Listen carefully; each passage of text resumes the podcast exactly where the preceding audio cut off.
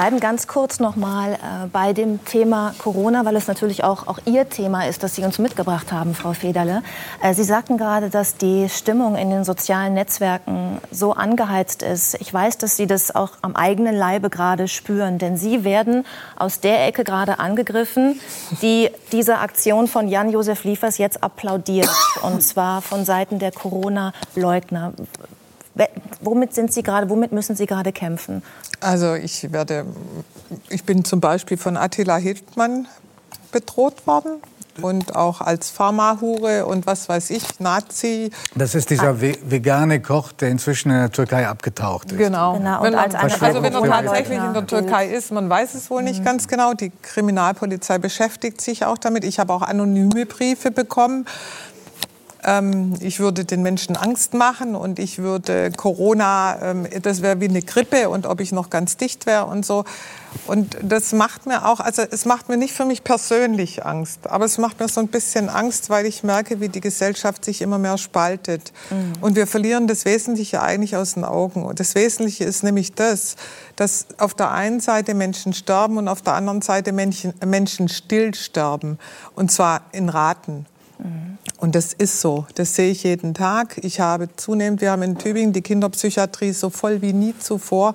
Wir haben viele junge Menschen, die inzwischen Essstörungen haben. Die, mhm. Mir hat ein Kollege gestern erst angerufen gesagt, der ist Kollege, ja, der sagt, ich weiß nicht mehr, was ich mit meinen Kindern machen soll. Der eine wird immer fetter und der andere sitzt nur noch vorm Fernseher und ich kriege die nicht mehr den Griff. Und die gehen auch nicht mehr raus, die haben keine sozialen Vorstellungen mehr. Ich habe einen guten Freund, der mir erzählt hat, dass seine 15-jährige Tochter depressiv jetzt ist, obwohl der, das ein behütetes Elternhaus ist. Und ich mag mir jetzt mal ehrlich, das sind alles jetzt behütete Elternhäuser, von denen ich geredet habe. Ich möchte gar nicht mir vorstellen, was mit den Kindern ist, die auch noch sozial schwach dastehen, also die eben ein schwieriges Elternhaus haben, wo die Eltern auch gerade wirklich am Existenzminimum, so wie er gesagt hat, äh, äh, äh ja, entlang schrammen, wo die, wo die Leute Aggressionen haben, wo die mit der Situation nicht zurechtkommen und die sich das vielleicht auch gar nicht erklären können, was gerade passiert in unserer, in, auf unserer Welt. Ja. ja. Sie haben ja versucht, also wirklich tätig zu werden und nicht nur als Ärztin, indem Sie halt Patienten konkret helfen, sondern grundsätzlich mit dem Tübinger Weg. Ich habe es vorhin schon mal kurz angesprochen. Wir wollen jetzt nicht im Einzelnen darüber sprechen, aber ich würde gerne Ihre ja, ihr, ihr, Gefühl da einmal abholen. Denn dieser Tübinger Weg, der ja am Ende durch Testung sogar erreicht hat, dass Menschen dann Tagestickets hatten, also Menschen, die Corona-negativ waren, mit denen sie dann am gesellschaftlichen Leben teilnehmen konnten, wieder Sozialkontakte hatten, einkaufen gehen konnten, ins Restaurant gehen konnten. Dieser Sonderweg, der ist jetzt beendet durch die bundesweite Notbremse. Ähm, wie geht es Ihnen ganz persönlich damit? Denn das war ja ein Projekt, wo Sie unglaublich viel Kraft reingesteckt haben. Das ist richtig. Ich werde es auch weiterhin noch tun. Ich werde sicher auch noch mit Herrn Laschet da im Austausch sein in Zukunft. Aber ähm, es geht mir gar nicht um mein Persönliches an dem Punkt. Ich bin traurig für die Menschen, weil ich habe wahnsinnig viele E-Mails bekommen von Menschen, die einfach jetzt so die Hoffnung verloren haben. Ich habe davor schon ganz viele E-Mails bekommen von Menschen, die gesagt haben, sie hoffen, dass wir da einen anderen Weg aufzeigen. Und ich glaube, das ist einfach für die Menschen auch wichtig. Deswegen finde ich es auch schade, ich würde niemals nochmal Menschenleben gefährden, nie im Leben. Wir haben die Hälfte der Inzidenz von, also Stadt Tübingen, die Hälfte der Inzidenz vom Land oder vom Landkreis. Aber im Gegenteil, eigentlich kann man sogar fast sagen, dass das ja hilft, wenn ich positive erkenne und die niemanden anstecken können. Aber ich glaube, wir haben den Menschen ein Stück weit Hoffnung damit genommen. Und ich ähm, ich bin mir, ich habe da sehr gemischte Gefühle. Ich weiß, dass Sie das, Herr Laschet, ja am Anfang eher sogar befürwortet haben und so. Deswegen möchte ich auch jetzt nicht die gesamte Politik dafür verantwortlich machen. Aber ich frage mich natürlich schon, wenn man so ein Projekt hat, was so lange auch schon ich, ich habe ja angefangen im Oktober mit den ganzen Tests und so, wo ich mir so lange Gedanken mache, wo auch dann äh, wirklich die ganze Stadt mitgemacht hat und mitmacht. Ähm, warum man so ein Projekt beendet, ohne zu schauen, ob es vielleicht auch in der Krise funktionieren würde. Wir haben ja jeden Tag Zahlen. Wir sind wissenschaftlich begleitet. Wir sind total darauf konzentriert. Das kann also nichts passieren. Warum lässt man es nicht offen? Und da frage ich mich schon, ist da nicht Teil auch Angst, dass es vielleicht doch ein Weg gewesen hätte sein können. Sie haben gerade gesagt, Sie werden da auch weiter für kämpfen. Jetzt ist ja erstmal Schluss mit dem Projekt. Ne? Und Sie werden angefeindet im Internet auch noch für das, für dieses Engagement, was Sie da betreiben. Äh, Gehe ich richtig in der Annahme, weil ich würde gerne mal auf Ihren Lebensweg kommen, auf Ihre Biografie, weil Sie einfach eine tolle Frau sind, die wir gerne ein bisschen näher kennenlernen wollen, auch im Rahmen dieser, dieser Sendung. Wir wollen nicht nur über Corona sprechen.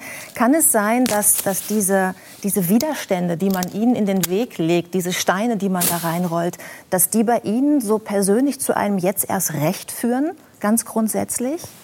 Also Sie sind ein Kämpfertyp, ne? Sie lassen sich nicht so leicht äh, aus der Bahn werfen. Ja, sagen wir mal so, ich bin jemand, der einfach anpackt, wenn er sieht, dass Not am Mann ist. Ich, ich meine, ich bin Ärztin. In der Flüchtlingskrise habe ich es ja genauso gemacht. Da gab es auch Anfeindungen von Leuten, die gesagt haben, warum helfen Sie jetzt den Flüchtlingen? Oder die Pharmakologen haben mich angezeigt, weil ich die Medizin umsonst verteilt habe. Es ging aber gar nicht anders. Die hätten nie die Apotheke gefunden oder die ganze Schachtel gegessen. Ja? Also ja, ist so. Also äh, ich, ich denke, dass äh, ja, ich koche auch nur mit Wasser, aber ich packe halt an, wenn ich sehe. Und ich glaube, das ist der Unterschied. Ich glaube, dieses Anpacken und diese Stärke, von der wir jetzt eine Ahnung bekommen, schon mal im Gespräch, äh, die hat sich schon relativ früh verfestigt bei Ihnen, wenn man sich das anguckt, Ihre, Ihre Biografie. Wann haben Sie erstmals den Wunsch gehabt, Ärztin zu werden? Wie alt waren Sie da? Neun Jahre. Neun Jahre. Mit neun Jahren habe ich zu meiner ungefähr, Freundin gesagt, dass ich Missionsärztin werden will. Ungefähr ja. die Zeit, in der Johannes Becker genau. beschlossen hat, er will Sportmoderator ja. werden. Dann gab es aber ein... Noch früher, dass sie auf eine Bühne will. Ja, und alle haben diesen Weg äh, verfolgt, und zwar mit Werf. Ähm, dann ist aber was geschehen in ihrem Leben, was sie aus der Bahn geworfen hat. Und zwar ist ihr Vater verstorben, als sie äh, elf Jahre alt waren. Was ist ja. passiert? Er ist durch einen Kunstfehler von einem Arzt gestorben und für mich ist dann die Welt zusammengebrochen. Also ich habe von da an, ich wollte immer Ärztin werden, auch da noch, aber ich habe von da an in eine Bücherwelt mich geflüchtet und habe alle Bücher, die ich überhaupt erreichen konnte, die ich überhaupt kriegen konnte, gelesen, von morgens bis abends. Also das hat mir natürlich sehr viel Wissen eingebracht, aber natürlich in den falschen Gebieten. Also in Mathe oder in Bio hat mir das wenig geholfen. Ich bin dann dauernd durchgeflogen und bin dann in der Hälfte der neunten Klasse abgegangen und hatte nicht mal einen Hauptschulabschluss. Bin dann schwanger geworden gleich und und dann ging es weiter, denn Sie haben dann mit 19 das zweite Kind bekommen. Ja. Ähm, dann gab es eine Trennung von dem Vater der Kinder, weil der Vater gewalttätig war. Also wieder ein Schicksalsschlag. Sie waren auf sich alleine gestellt. Äh, wie haben Sie das damals, und ich glaube, Ihnen darf ich die Frage stellen, im Gegensatz zu Annalena Baerbock, wo ich die Frage unverschämt finde, wie haben Sie das vereinbart, Kinder und Beruf? Wie haben Sie das damals gewuppt, mit zwei kleinen Kindern, 19 Jahre alt, noch nicht mal Hauptschulabschluss, mit dem großen Wunsch, Ärztin zu werden, da nicht aufzugeben? Ich glaube, weil ich einfach dieses Ziel vor Augen hatte und den Traum. Ich habe auch bis heute keine Sekunde bereut, dass ich, mit, äh, dass ich Ärztin bin. Und ich, ich bin auch wahnsinnig gern Ärztin und kämpfe für Menschen und setze mich auch äh, deswegen so ein, weil mir das einfach wichtig ist. Ich glaube, das ist der Hauptpunkt. Aber natürlich war es eine harte Zeit. Wovon haben Sie also, gelebt? Ich habe tags oder nachts gearbeitet, habe dann ähm, äh, den Babysitter quasi die Hälfte, mindestens die Hälfte vom Geld bezahlt von dem, was ich bekommen habe. Wo also haben Sie gearbeitet? In der Kneipe gejobbt. Mhm. Ich hatte ja keine Ausbildung, also und ich habe dann ähm, versucht, halt meine Kinder durchzubringen. Ich kenne aber die Zeiten und deswegen weiß ich auch, wie das Menschen geht, die jetzt am Existenzminimum leben gerade oder Angst haben vor äh, Existenzangst haben, weil wir haben den Strom zum Beispiel abgestellt. Ja? Und ich stand da und habe gedacht, wie kriege ich jetzt meine Kinder wie kriege ich Essen für meine Kinder warm und so. Also ich kenne, ich kenne das. Ich habe Gott sei Dank inzwischen andere Verhältnisse, ja. Aber ähm, ich habe dann halt äh, gearbeitet und irgendwann war ich in der Lage, aufs Abendgymnasium zu gehen. Ich habe erst noch einen Hauptschulabschluss nachgemacht, dann Mittelreife, dann Abitur und dann Medizin studiert und ähm, bin dankbar und froh, dass das so geklappt hat. Mit 38 Jahren waren Sie dann fertig, waren, waren Ärztin. Wie haben Sie sich dann gefühlt? War also, das so ein Chaka-Erlebnis? Weil dann hatten Sie ja eigentlich Ihr Ziel erreicht. Ne? Also ehrlich gestanden war das schönste Erlebnis diesbezüglich das, als ich den Zulassungsbrief in meinem Briefkasten hatte, dass ich wusste, ich kann Medizin studieren. Also ich habe es ja als Abitur gemacht am zweiten, auf dem zweiten Bildungsweg und wir wussten alle nicht, ob, äh, ob wir überhaupt eine Chance haben. Ja? Und ich habe, ich weiß noch, ich habe da Nachtwachen gemacht und ähm, bin morgens trotzdem am Briefkasten, bin runter. Und das war für mich das schönste Erlebnis. Also fast noch schöner, als dann hinterher die Urkunde in der Hand zu halten. Mhm. Äh, das hört sich jetzt alles so an. Naja, dann habe ich halt meinen Realschulabschluss gemacht und dann habe ich Abitur gemacht und dann habe ich noch studiert und dann hatte ich ja die beiden Kinder und dann habe ich gejobbt und dann hatte ich einen Babysitter. Haben Sie jemals gedacht, ich schaffe das nicht? Ich frage deshalb, weil ich finde, man kann so viel von Ihnen lernen, von diesem wahnsinnigen Durchhaltewillen, den Sie da haben. Ja, natürlich habe ich, also ich war in der Schule in Mathe schlecht und dachte, um Gottes Willen, wie schaffe ich das im, äh, am Abendgymnasium dann? Ähm, ich habe dann trotzdem da sogar mit einer Eins abgeschlossen. Ja, also das war, Sie ich haben, hab Sie dann haben Mathe gedacht, mit einer Eins dann am Ende abgeschlossen. Ja. Unglaublich. Ja, jetzt wird es unangenehm, ne? Ja. also, keine Sorge, also keine Sorge, ich war in den Fächern, wo ich habe lernen müssen, auch nicht so gut. Also Englisch, aber Mathe war für mich wie Rätselraten, also wie Kreuzworträtsel äh, lösen. Also insofern ging das relativ easy. Aber ich hatte natürlich nicht viel Zeit, viel zu lernen. Weil ich hatte ja am Abendgymnasium dann das dritte Kind bekommen und dann während dem Staatsexamen oder kurz vorm mhm. Staatsexamen das vierte. Und äh, ich habe ja alles in der, direkt im Anschluss gemacht. Aber ich hatte ein Glück. Ich hatte tolle Kinder. Ich hatte ähm, ich habe immer ein gutes Gedächtnis gehabt, deswegen konnte ich mich auch noch genau erinnern, wann wir uns das letzte Mal gesehen haben und so weiter. Ähm, ich bin da, ich bin da einfach, ich habe ein fotografisches Gedächtnis gehabt und konnte dadurch in kürzerer Zeit lernen, vielleicht wie andere. Noch jemand mit einem guten Gedächtnis. Es zieht sich durch die Sendung. Herr Lehmann, ich habe Sie gerade beobachtet. Sie scheinen sehr beeindruckt zu sein von ah, Frau. Krass. Ich finde kein anderes Wort außer krass. Ja, ja Wahnsinn beeindruckend. Vielen Dank. Was, das ist komisch für Sie, mal über sich zu sprechen. Was großartiges. Ne? Also ja. Fotografisches Gedächtnis ist eine Eigenschaft, um, den, um die ich jeden Menschen, der das hat, nur beneiden kann. Ja, ich tue mich schwer Wirklich mit nur beneiden kann. Mhm. Was da vielleicht noch dazu kommt, das fragen mich ja auch viele, ist, dadurch, dass ich so früh so um Kinder mich kümmern musste und das mein Leben organisieren, habe ich es natürlich auch gelernt, sehr schnell, sehr klar zu organisieren. Und ich bin ja seit über 20 Jahren jetzt auch Notärztin. Das heißt, auch da habe ich es gelernt, sehr schnell eine Situation zu erkennen und zu reagieren. Das müssen sie einfach. Und das ist schon auch eine Frage des Lernens. Und daher kommt, glaube ich, dann auch das zuzupacken, schnell was zu tun und nicht einfach abzuwarten und zu sagen, jetzt warte ich mal, was rauskommt. Weil mhm. gerade im Notarzt, äh, da wird dann der eine oder andere wird dann sterben, wenn ich nicht sofort eingreifen würde und mich entscheiden, was der hat oder was ich mache. Mhm. Man kann ja auch Arzt sein, ohne zu promovieren, ne? also auch Ärztin. Sie haben aber auch noch promoviert. Ja. Also Sie sind Und da habe ich auch eine Eins gekriegt. Ja, ja genau. äh, auch noch mit Auszeichnung quasi. Ähm, auch noch. Und zwar über das Thema Alkoholismus. Wie ja. sind Sie darauf gekommen? Hatte das mit Ihrer Tätigkeit in der Bar zu tun? Ja. Ja, ja? ich habe ich hab eine eigene Kneipe dann auch mitgehabt, habe als Wirtin lang gearbeitet und ähm, und mich hat es natürlich sehr geprägt. Auch das, ich muss dazu sagen, mein Großvater war im Blauen Kreuz und hat mit das Blaue Kreuz in Deutschland gegründet. Das ist die, Anti die christliche Anti-Alkoholiker-Vereinigung. Mhm. Ich bin auch sehr christlich, sehr, sehr streng erzogen worden. Ähm, und ähm, ich habe dann halt eine ganz andere Welt kennengelernt. Und ähm, durch diese Welt habe ich natürlich auch die Menschen von vielen verschiedenen Seiten kennengelernt. Also in dieser Kneipe war sowohl Obdachlose wie auch Professoren. Und dann lernst du es auch, mit solchen Menschen umzugehen und dich auch auf die Ebene von denen zu begeben. Und ähm, ich glaube, das hat sehr viel bewirkt in meinem Leben, weil dadurch habe ich irgendwie auch ein sehr gutes Gefühl für Menschen entwickeln können. Ist das auch der Grund, warum Sie heute so gut Netzwerke bilden können? Denn das ist ja auch eins Ihrer Erfolgsgeheimnisse, ne? dass Sie schaffen, auch Menschen für ihre Ideen zu begeistern.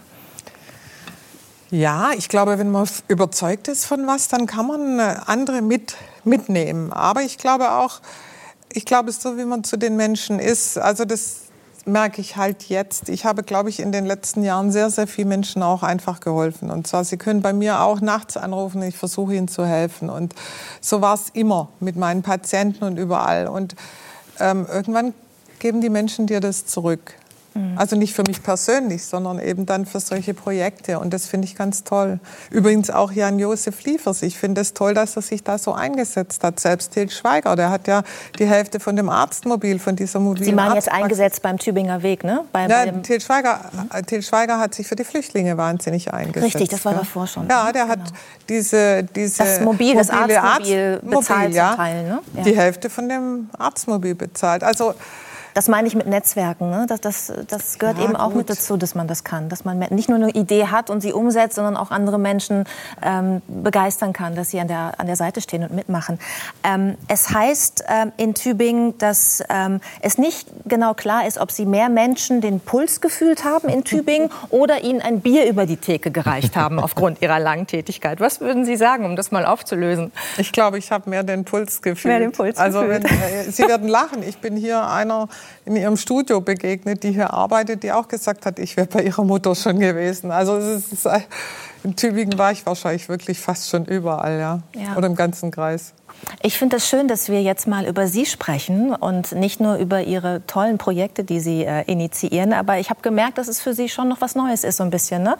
Von Ihrem Lebensweg zu erzählen. Sie kommen immer gerne wieder auf die Projekte zurück, weil das ist das, wo Sie hinwollen, was Sie umsetzen wollen. Ne? Ja, ich finde, das klingt immer so blöd, aber wenn man über sich so redet oder das ist halt, ja, für mich ist es auch irgendwie normal. Ich bin damit groß geworden jetzt. Ja. Ich lebe die ganze Zeit damit.